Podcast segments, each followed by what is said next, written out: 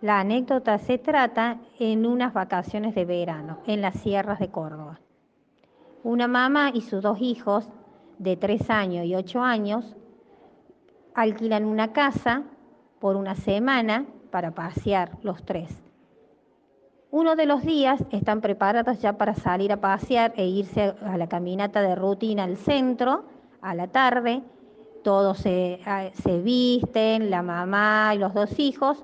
De repente cuando la mamá va a buscar la cartera y lo último para ya irse, estaba junto a su hija en la habitación, del otro lado en el pasillo queda el hijito de tres años.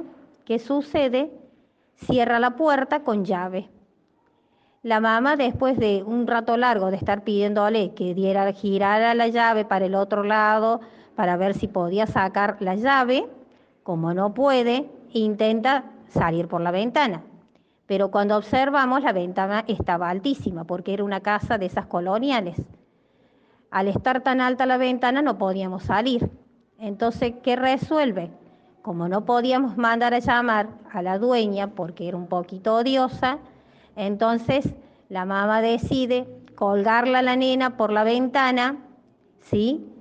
Y largarla por la ventana. Lo más posible que pudiese estiró la mano, cosa de que no se golpeara. Una vez que la, nena salió por la ventana, trajo una silla y después la mamá pudo salir por la ventana también y sacar la llave para poder salir a pasear.